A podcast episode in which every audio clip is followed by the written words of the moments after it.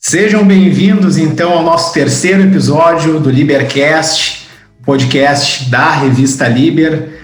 Para avisar os ouvintes que nós estamos com um edital aberto, chamado de artigos vai até 2 de julho, então fica aqui o convite. E sem mais delongas, eu quero hoje trazer para vocês um convidado muito especial, que teve uma grande influência na minha vida acadêmica, é o autor que eu mais tenho livros. Então, professor Lênin Streck, é uma grande alegria te ter aqui. Tá? Eu sou seu admirador, todo mundo da equipe aqui é seu admirador. Então, fico muito feliz por ter aceitado este convite de estar aqui hoje. E, professor, é, eu gostaria que você pudesse apresentar para os ouvintes, assim, afinal, quem é o Lenny Streck? Ah, pois é. É, é um, um professor jardineiro, né? É, se o, o Rubem Alves é, que morreu há pouco tempo, que é um, um escritor que eu gostava muito, e ele fez aquela clássica pergunta, né? O que veio primeiro, o ovo ou a galinha? E ele faz de outro modo. O que veio primeiro, o jardim ou o jardineiro? E ele diz, muito simples, é, quem veio primeiro foi o jardineiro, porque onde tem um jardineiro, fatalmente um dia na, vai ter um jardim. Agora, se só existe o jardim sem jardineiro, o inso toma conta e o jardim desaparece. Então, eu sou um contador de histórias, um, alguém que, que usa, que trabalha o direito de forma, digamos, poética no sentido de poiese, né? que poesia é obra, construção, e, e eu acho que o direito é um fenômeno que não pode ser menosprezado e simplificado. Eu, eu sou, e como dizia o, o Manuel de Barros, eu não sou da informática, eu sou da, é, da, da não da solucionática, como é que ele diz? Eu sou é, invencionática. Isto. Então, uma mistura assim de é, Manuel de Barros e Rubem Alves, eu acho que é um modo de definir alguém que está tantos anos na, na praça, né, escrevendo quase todos os dias. Né? Sou viciado em escrever. Professor, como é que começou a sua vida acadêmica, né? Como foi, quais foram as maiores dificuldades que o senhor sentiu lá no início, quando começou a produzir, e se o senhor teve um mentor no início da produção? Ah, sim, o... eu fiz uma graduação é, comum, uh, como tantas que tem por aí, eu me formei em 1980, né, portanto faz muitos anos, não existia nem Xerox direito. E o Xerox desbotava. Não existiam muitos livros de direito à disposição. Fiz o, curso com muitas dificuldades. E Bom, meus professores tinham suas dificuldades, tanto é que eu fui professor depois de todos eles, praticamente porque eu saí para fazer mestrado. Então, é, quem, quem me influenciou? É, dois professores foram os que me influenciaram no início né, da carreira, e me ensinaram muita coisa. É, um, os dois já morreram. Um chama Sérgio Alves Teixeira, que é um antropólogo. Eu fiz especialização em antropologia fiz quatro especializações, né? E esse professor foi muito importante na minha vida, porque ele é um, um, um homem, um professor que fazia perguntas sobre tudo e ensinava como respondê-las, é uma espécie de Sócrates, assim. E o outro foi Luiz Alberto Varati, porque uh, surgiu na minha vida, eu, eu era formado há dois anos e trabalhava na era trabalhava na Caixa Econômica Federal, fazia alguma advocacia pro bono, assim, júris, enfim, porque afinal eu era funcionário da Caixa e tinha lá as limitações. E, e fui fazer um curso de especialização em teoria geral do direito, que não existia não, não existia mestrado né, no Rio Grande do Sul. E, e, nem no Paraná. Quem tinha era Santa Catarina. Isso, isso é naquela época, imagina isso, muito tempo atrás. Existiam três, quatro cursos de doutorado no Brasil. E o Luiz Alberto Vará veio com uma comitiva com vários professores que ficavam é, uma semana, depois mais outra semana, e outra semana faziam e davam e, e ministravam o curso. A especialização naquela época valia quase um mestrado, assim, hoje. Era uma coisa muito sofisticada. E, o, e, e, e na cadeira de filosofia do direito, o, o professor Vará me atirou no colo, no primeiro dia, um livro em espanhol chamado Teoria Pura del Derecho, de um sujeito chamado Hans Kelsen, que eu nunca tinha ouvido falar. Para mim, Hans Kelsen, quem seria esse cara? Passei cinco anos na faculdade e não, nunca, nunca ouvi falar desse sujeito.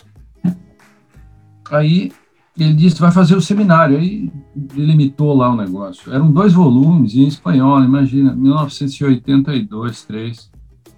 E eu é, fui é, estudar isso,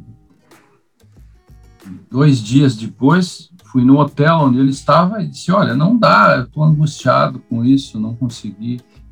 E ele me respondeu: disse assim, Estás com uma boa eh, eh, angústia epistemológica. Então, a angústia epistemológica é uma doença que eu adquiri naquele momento e nunca mais me curei, né? no bom sentido, e, e saí. E fiz seminário na, na medida que houve, e depois fui embora. Ele foi embora, me convidou para fazer o mestrado. Eu era casado, recém-casado, e tinha uma. E minha filha, então, tinha um ano e pouco. E larguei a Caixa Econômica Federal, que era um emprego que todo mundo queria, né? e, e fui viver de bolsa com duas famílias, né, com sacrifício da, da obra da minha esposa que teve que ir junto, largou a faculdade, enfim, e minha filha pequena e fomos morar com mais outra família na mesma casa para repartir despesas. E foi o grande passo que eu dei, porque ele me ensinou a escrever, escrevendo escrevendo escrevendo, quanto mais treina, melhor joga. Ficar livre dessa questão de que um texto de 10 páginas não pode ter mais que 15 notas, notas. E hoje a gente vê texto de 10 páginas com 150 notas. Ninguém consegue escrever uma, um, uma linha sem duas, três notas. Então foi o grande passo que eu dei. Se eu não tivesse feito isso, talvez hoje eu seria um, um, um, gerente aposentado da Caixa Federal, gordo, careca e presidente do Lions Club.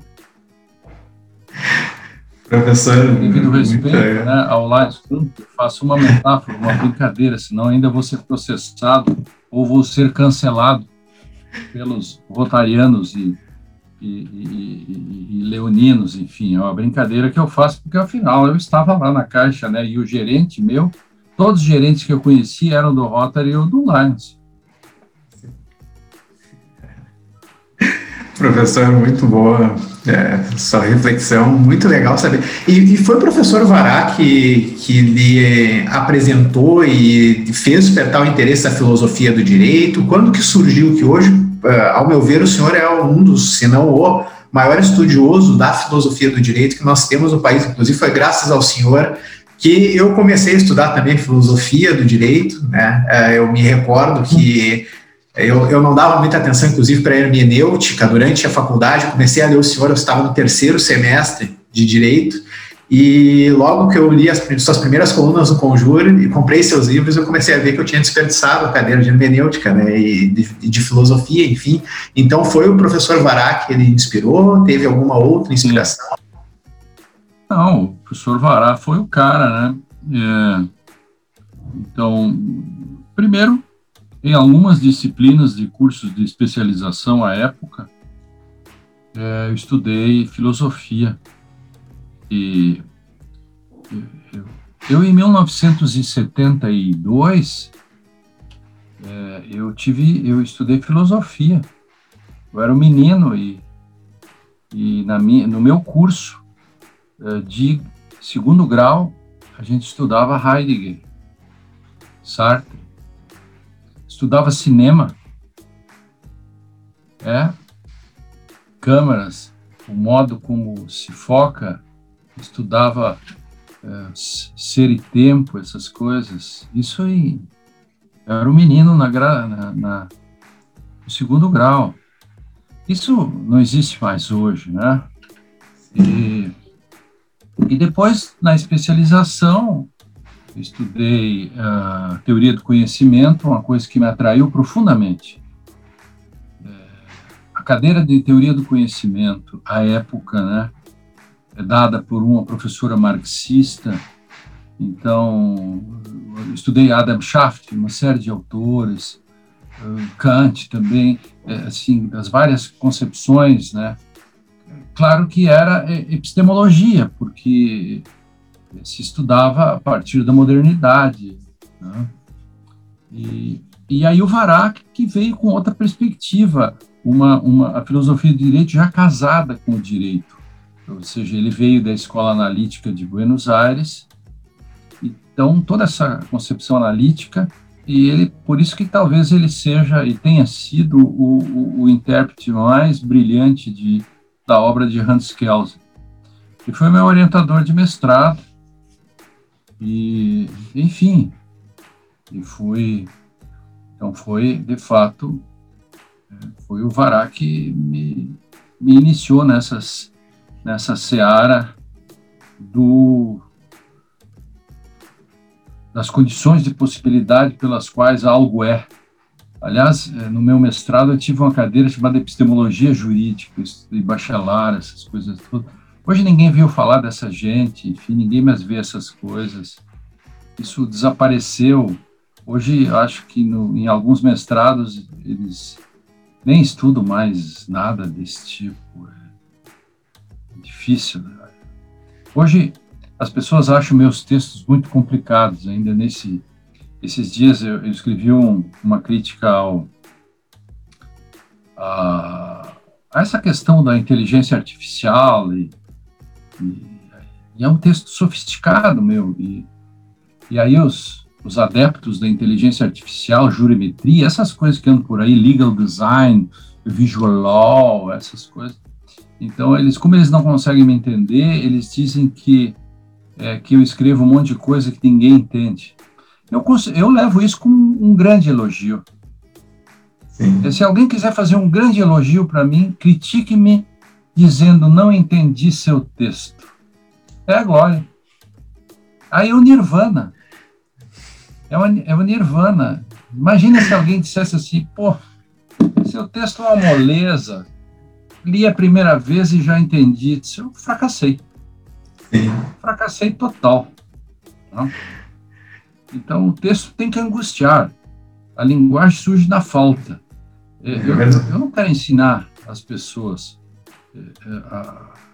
eu quero que elas tenham angústias, eu quero que as pessoas saibam que não sabem.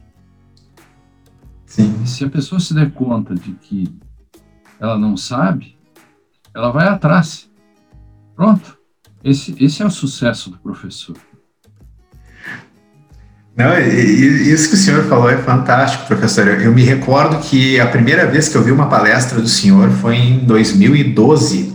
E eu nunca me esqueci do que o senhor tinha dito naquela palestra. O senhor chegou e falou essa questão dos seus textos, dizendo né, que uh, o pessoal falava assim: quem sabe o senhor uh, escreve um pouco mais simples, porque o senhor ia virar um best-seller. O senhor dizia: eu escrevo para poucos. É, nunca me esqueci dessa frase, eu acho fantástica. E, professor, fazendo um gancho com a sua resposta anterior, principalmente, que me chamou a atenção aqui, a gente já tinha estruturado nesse sentido a pauta. Uh, o senhor trouxe essa questão que hoje a cada uh, linha nós temos quase 15 notas de rodapé, muitas referências. Né? Eu já vi o senhor fazendo algumas críticas da questão de uma alta reprodução, né? essa simplificação e reprodução só do direito, que poucos pensam direito. Uh, como é que o senhor avalia hoje o estado da coisa, o estado da arte do direito e como que o senhor analisa trabalhos científicos que são submetidos ao senhor para correção, essa questão propriamente de referências, de estrutura de texto? Eu eu sou sempre muito gentil nas bancas de mestrado e doutorado. Eu não vou salvar o mundo, né? E, e, e também sempre dou um, um um incentivo, né? Tento sempre mostrar como é que o cara pode melhorar seu texto. Enfim, antigamente eu já era muito mais duro, né? Hoje não. Eu sou muito mais compreensivo. É, agora, os meus alunos, os meus orientandos, eu sou mais exigente porque esses eu posso é, é, alterar no meio do caminho, se algum caminho torto estiverem tomando. Então, isso, isso sim. E o estado da arte hoje do direito, é, o direito pulou da barca da filosofia há muito tempo, porque a dogmática jurídica criou uma espécie de é, é um, uma vida própria. Então, a dogmática jurídica, isso que se tem por aí, por exemplo, um livro, é, vamos lá, é, lições de processo penal ou processo civil, essas coisas estão por aí, assim, em que se começa assim, do instrumentalismo processual, essas coisas. Isso é um discurso dogmático que, que cria uma espécie de, de discurso convencionalista. Toda a crítica que um autor como Dworkin faz ao positivismo, é, pelo, por ser convencionalista, é, o Dworkin chama isso de criterialismo, que é talvez a, a grande doença do positivismo. Isso é transportado para a dogmática jurídica. A dogmática jurídica tradicional, ou o modo como ela é feita, ela, ela não acredita em respostas corretas, por exemplo. Aliás, se ela acreditasse, talvez ela não existisse. Ela precisa exatamente acreditar na pulverização, e aí, então, eles criam conceitos. Assim, vou, vou te dar um exemplo muito interessante é, que simboliza isso. É, imagina uma pessoa que se passe por outra e, ou simplesmente fi, faça falsificação uh, junto à, Previdência Social para receber pensão e recebe por 15 anos.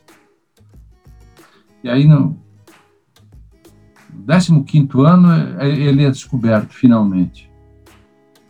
A dogmática jurídica faz um discurso de segundo nível, uma espécie de uma sempre é uma metalinguagem. Né? Nesse caso, a dogmática acaba criando um discurso autônomo. Ela substitui o próprio direito. Aí se cria, por exemplo, uma tese como, é, vê se eu me lembro, é é um crime é, é, instantâneo com efeitos permanentes. Aí o que quer dizer isso? Quer dizer que o crime está prescrito. Sim. Sim. Mas o que é isto, o direito? Acontece que o, no Brasil, o, vou falar só do Brasil para não criar incidentes internacionais. É, no Brasil, é, a gente não discute o que é isto, o direito. A gente discute o discurso é, quase autônomo que, que a dogmática jurídica, que acaba não sendo teoria do direito, mas só dogmática jurídica, cria sobre isso. Veja que a, a palavra jurisprudência, na Alemanha, ou enfim, é, na Inglaterra, então, jurisprudência, né? Jurisprudência, é, ela, ela quer dizer teoria do direito, né? Doutrina. Só que aqui isso criou uma coisa própria. A dogmática aqui, ela não é teoria do direito nesse sentido de jurisprudência. Aqui ela é diferente. Então aqui, aqui você inventa assim é, é, cinco, seis classificações. E quando você tem, quando você quer assim no final, quando você quer aprontar a coisa e dar um toque a mais, você põe assim no sentido fraco ou forte. O que quer dizer isso? Ninguém acaba sabendo. O que é um precedente no Brasil? Precedentes no Brasil são feitos para resolver casos no futuro, mas nós não temos, nós não temos rigor epistemológico. Aliás, epistemologia é uma questão da modernidade, que quer dizer é, um discurso rigoroso para discutir por que, que algo é e algo não é. Mas, mas não, nós temos uma espécie assim, de neonominalismo uh, na, na, na, na dogmática jurídica. Veja, por exemplo, o, o, o ramo dos princípios. É espantoso como alguém pode criar um princípio assim. O sujeito cria um princípio. E, e, e o princípio é o quê? Um, um, um, conceito convencional que substitui o próprio direito. Tanto é que, por exemplo, o Código Civil é substituído por um princípio, ou dois, ou três, ou quatro, ou cinco. Ou o princípio vale tudo, ou o princípio, por exemplo, o princípio da afetividade. Qual é a normatividade de um princípio desse? Por quê? Porque o conceito de princípio vem antes. Princípio é arché, arqué. É, no fundo, o, o doutrinador tem que ser um arqueólogo do direito. Porque ele busca a origem, a arqueologia. Aliás, um lugar que não tenha princípio é anarqué, anarché, anarquia. Então, é só para mostrar um pouco e como o direito é uma coisa bonita e rica e que parece que parte da comunidade jurídica acha que pode atalhar, escrever. Outro dia eu vi um livro chamado Direito sem as partes chatas. Nossa. É, é espantoso. É espantoso isso. Eu quero escrever um livro. Quais, o que é uma parte chata no direito?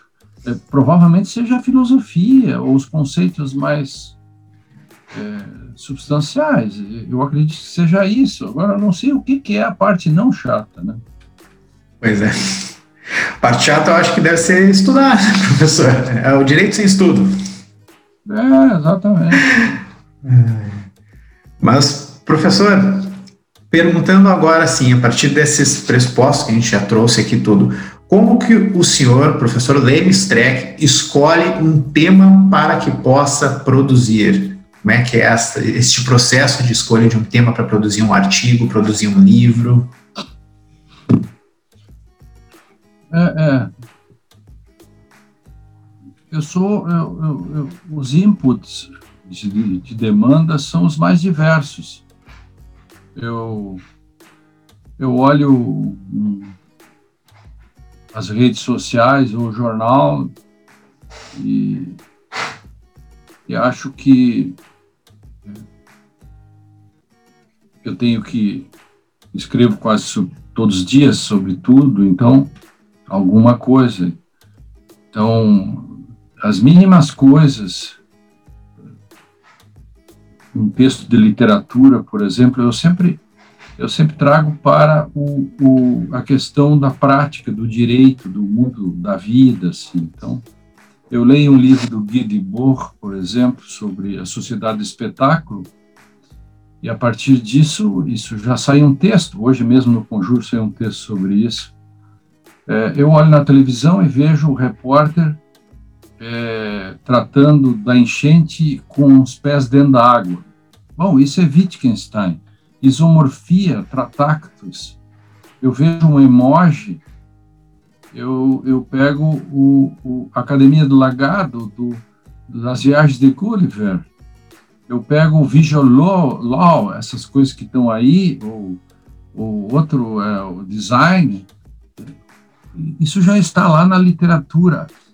Cara, a literatura é condição de possibilidade.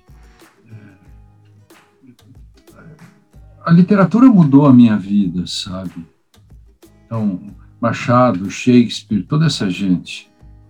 Então, você pode olhar que, implícita ou explicitamente, é, essa gente está dentro dos meus textos todo o tempo. Então, eu, eu, eu, eu escolho, mas também eu posso, eu aceito o desafio, né? É, se você me der, me der, me dá uma palavra, um, uma frase, eu faço um texto sobre ela.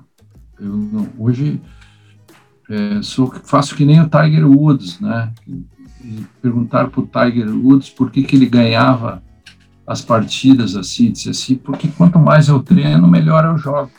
Então eu sou um sujeito que treina muito, né? Que legal, professor. E professor, é, qual, assim, se você pudesse voltar no tempo, agora aquelas perguntinhas assim sacanas mesmo. se eu pudesse voltar no tempo e encontrar aquele Lênio Streck acadêmico, é, o que, que o senhor diria para ele enquanto estudante de direito? Que dica que o senhor daria para ele? Onde teria que focar mais para poder, é, digamos assim, compreender melhor o fenômeno jurídico, poder produzir melhor, melhores textos?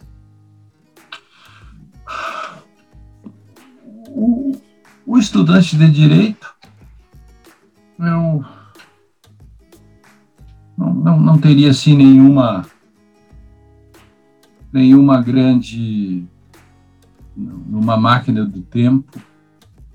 Uh, não teria eu, eu, eu, a sua pergunta eu responderia o que eu diria para o, o mestrando, o doutorando, eu diria que eu devia ter lido mais livros ainda. Né? Mas eu, o, o, o, escritor, eu, o conselho que eu daria hoje é não ter escrito algumas coisas superestimando o leitor. É, o, um livro como Verdade e Consenso é não escreveria de novo assim. Eu, eu superestimei o leitor em muita coisa. O próprio, o próprio hermenêutica jurídica em crise talvez. Eu não sei como eu, como eu deveria ter escrito ele, né? mas eu, eu aconselharia, talvez, a, a, a não querer dizer que, que a relação texto e norma está em cima da diferença ontológica entre ser e ente. Então, esse, esse é um problema, essa coisa é tão sofisticada que se o sujeito não entende, ele fica bravo, ele fica com inveja, ele fica com raiva. O que entende fica feliz e se dá conta de se, poxa, eu não tinha pensado nesse modo. Veja, é, é, é, se o ser não pode ser visto, ele só serve para dar sentido aos entes, então, evidentemente que quando eu digo que a norma é sempre o produto da interpretação de um texto, então, é o, é o sentido é que se dá um texto, né?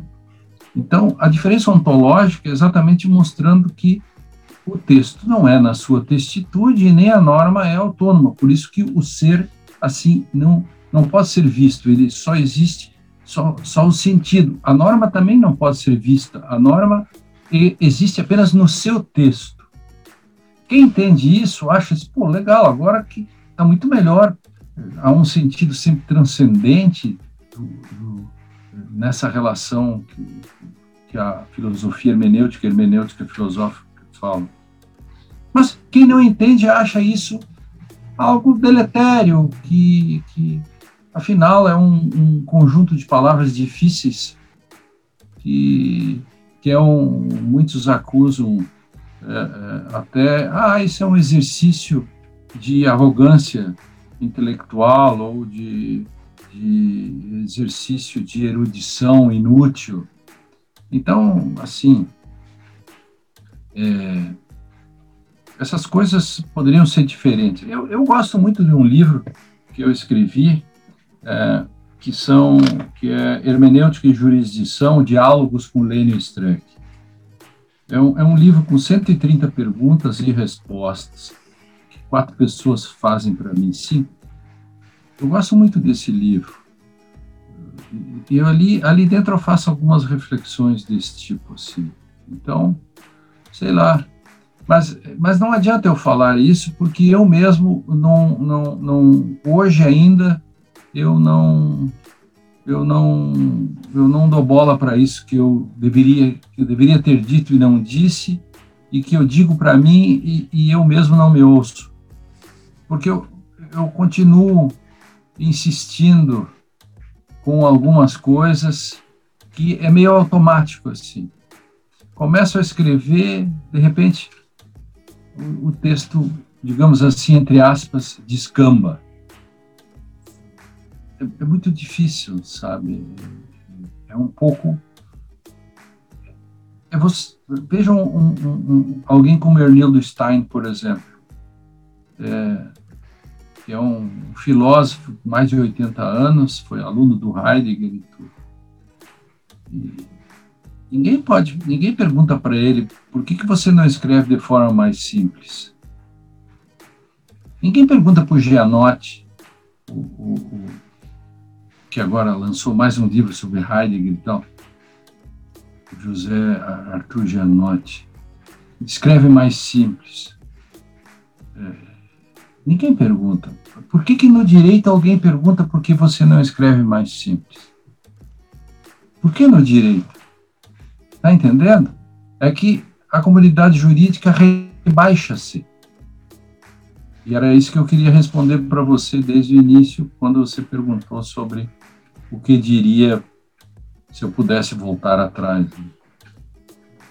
Fantástica essa resposta. Gostaria já de te agradecer de antemão, porque estou aprendendo demais aqui. Até os dois livros que o senhor citou, eu tenho eles em casa e admito que o Verdade e Consenso, quando li na graduação, foi uma leitura, e quando li no mestrado, depois com mais bagagem acadêmica, foi outra leitura. Né? Então, de fato, a gente precisa também. É, eu, às vezes me dá a impressão que com essa sociedade que temos hoje, da internet, de tudo rápido, é, que as pessoas não esperam amadurecer também academicamente para poder enfrentar textos dessa profundidade, né, dessa reflexão, e isso acontece acaba descambando para esse tipo de crítica também. Não sei se o senhor concorda com essa afirmativa, mas gostaria de, de passar isso. O, o, problema, o problema é, da tecnologia e da pós-modernidade é, é a sua rapidez e, e as pessoas é, não se dão conta de que excesso de informação é informação de menos. Informação não é conhecimento. Sim. Conhecimento não é saber, saber não é sabedoria. Isso o S. Eliot já disse há muito tempo. Porque, veja, qualquer imbecil tem informação à sua disposição. É, é um clique, você tem um mundo na sua frente. Mas na medida em que se sofisticam os aparelhos e mais e mais informações tem, não há mais segredos hoje, tudo está, quase tudo está na internet, em termos de informações. E por que que aumenta o número de idiotas? Não deveria diminuir o número de idiotas? Não, aumenta o número de idiotas. Tem coisas interessantes, a literatura ajuda isso, né? Eu, eu sugiro um livro é, é chamado Re, a, a, Reprodução do Bernardo de Carvalho. Mostra um personagem que é um estudante chinês é, que passa dois dias na Polícia Federal falando sobre o mundo e não diz nada porque ele só tem informações. Muito engraçado até o livro do, do Bernardo nisso. Então, eu sou invocado com as redes sociais nisso que ela tem de neocaverna. Platão, o Platão uh, ficava possesso com, com Nécios. Porque veja que o mito da caverna é um manifesto antinécio.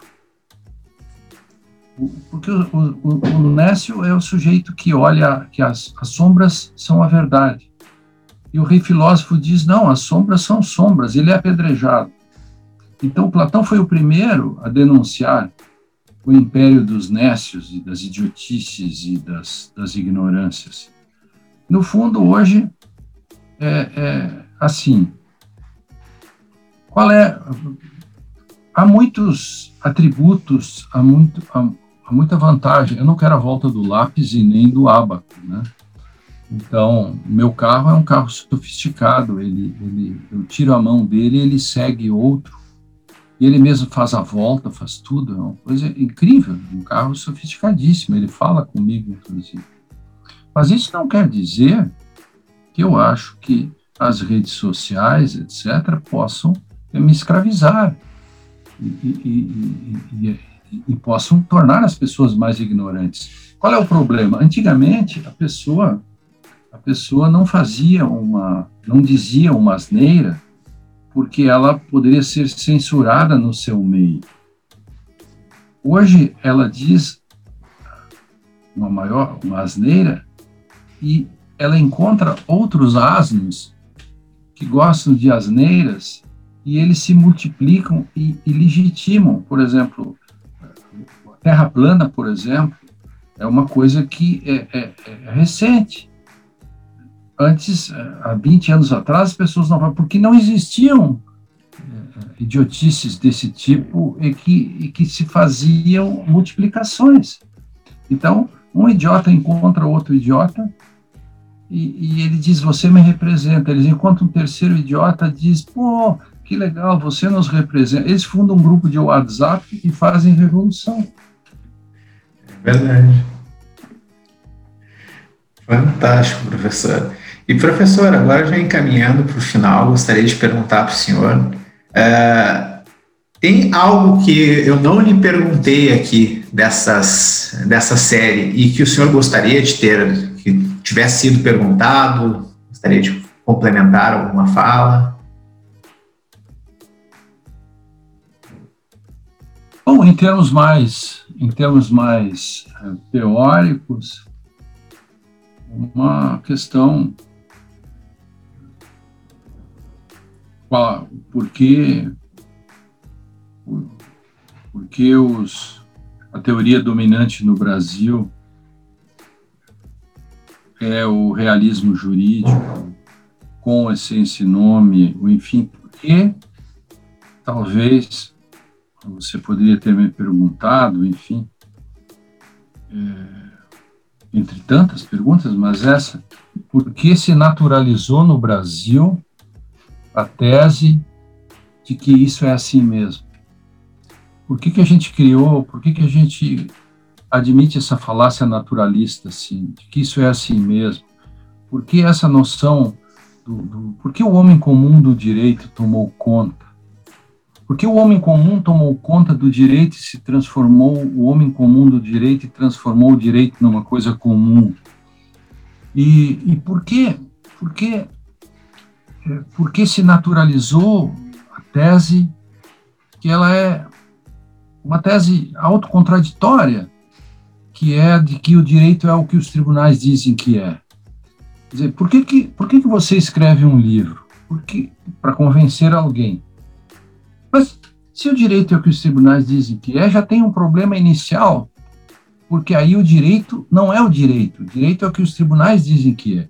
Ora, eu se o direito é para conter o poder e você admite que há um poder que diga que o direito é, ele já não é mais direito. Então, há, um, uma espécie assim de é, venire contra, contra, contra factum um hermenêuticos desse tipo, porque acaba a contradição que, que é um, uma tradição uma contradição performativa do tipo eu estou morto, que é uma frase que eu não posso dizer, porque se eu tivesse não diria, se eu estou não posso dizer. Por que essa normalização? Por que isso tomou conta? Por que, eu, por que o professor na sala de aula ele, ele leciona eh, essas teorias políticas do poder? transforma na civil law uma espécie de arremedo do common law. Por que a gente faz isso? Então, por que o professor tem, faz mestrado e doutorado? Mas se o direito é o que os tribunais dizem que é, você serve para quê? Então, talvez a, a, a, o direito, a comunidade jurídica tenha que fazer uma uma espécie assim, de autocrítica, sentar no divã e, e aí perguntar, discutir. O psicanalista perguntar: você quer falar mais um pouco disso? Você quer se desangustiar um pouco? Você está um pouco tenso? Quem sabe o direito não é isso. Se o direito é feito para conter o poder, ele pode ser tudo, menos o próprio poder. Então, se liga. O cara dizer, se liga. Para que, que serve o direito? Então, não sei, é, talvez isso, né? Professor, vou lhe dizer assim, essa sua, sua última análise foi fantástica. Tá? Acho que agregou demais agora. Eu mesmo estou me questionando, porque às vezes eu falo isso para meus estagiários aqui, né? De, ó, oh, vê bem como é que é os tribunais, mas tem essa visão crítica ao direito, não é isso, mas né? Você, não, mas você, é, é, como advogado, você pode fazer o agir estratégico, tudo isso, porque Sim. você é um advogado, eu sou um advogado, evidente, essa é uma questão. Mas isso não é ciência do direito, isso é outra coisa. É, o Kelsen chamaria isso de política jurídica, enfim, eu, eu, eu não sou um kelseniano por óbvio, é, eu quero apenas dizer que o, o, interpretar a lei feita, a aplicação do direito feito por, por juízes, é, e, e aquilo que a doutrina faz, ela, ela, não, não, ela não, não pode ser um agir estratégico. O, o juiz não faz estratégia. É, o, e como é que eu respondo a isso? No meu, no meu dicionário de hermenêutica, basta ler o que é uma decisão jurídica. Decisão não é escolha. Você, advogado, faz escolhas a favor do seu cliente. Agora, o, a outra parte também faz escolhas. Agora, o juiz não faz escolhas, ele decide. E como é que se decide? Se decide por princípio, não por políticas. Aí começa toda a questão de uma é, é, é teoria da decisão que é necessária. São coisas diferentes. Os alunos perguntam, esse professor quer dizer que eu, como advogado, não, você como advogado, você tem a obrigação de, de defender seu cliente, se defender mal, você pode até ser processado. Agora, o juiz o, o promotor, e esse é um problema do Ministério Público brasileiro, o Ministério Público brasileiro virou um assistente de acusação. Então, mas por que, que eu preciso? Por que, que o Ministério Público precisa das garantias da magistratura se ele age igual a um advogado? Você então, pode contratar um, um, um escritório que faça acusação. Quer dizer, é assim, então, nem juiz nem Ministério Público fazem agir estratégico. E o, e o doutrinador tem um compromisso com aquilo. Eu acredito na ciência jurídica.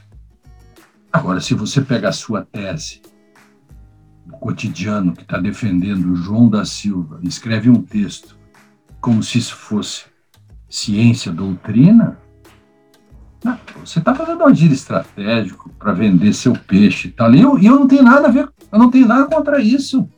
Evidentemente que não. Agora, não chame isso de a ciência do direito que tem que tem pressupostos epistemológicos, eu tenho que demonstrar é, que eu não estou, digamos, uh, fazendo frases uh, do tipo que se eu botar um não na frente não muda nada na vida das pessoas, são frases prens de vazia, de vazio. Claro que não. A ciência jurídica tem uma questão de compromisso, né? O Dworkin chama a, a função judiciária de um, um, um, compromisso político, né? Um agente político do Estado, né? Sim. Professor, agora para finalizar, eu por mim ficava aqui a tarde inteira, estou aprendendo demais com o senhor, mas infelizmente a gente tem que eh, cortar agora aqui para não ficar muito longo o episódio e acredito que o senhor teria uma contribuição de fato para uma tarde, para uma semana inteira aqui. Onde que o pessoal pode te encontrar, professor, para poder seguir o senhor, acompanhar a sua produção? É, é quem lida com isso é o meu pessoal, né? Mas é, porque eu sou um jurássico, assim, né? Eu não sei botar texto no Instagram, no, no, eu não sei nem botar textos no meu é, é Twitter. Eu tenho Twitter com 52 mil seguidores, é, que é, acho que é Lênin Streck Oficial, não sei bem.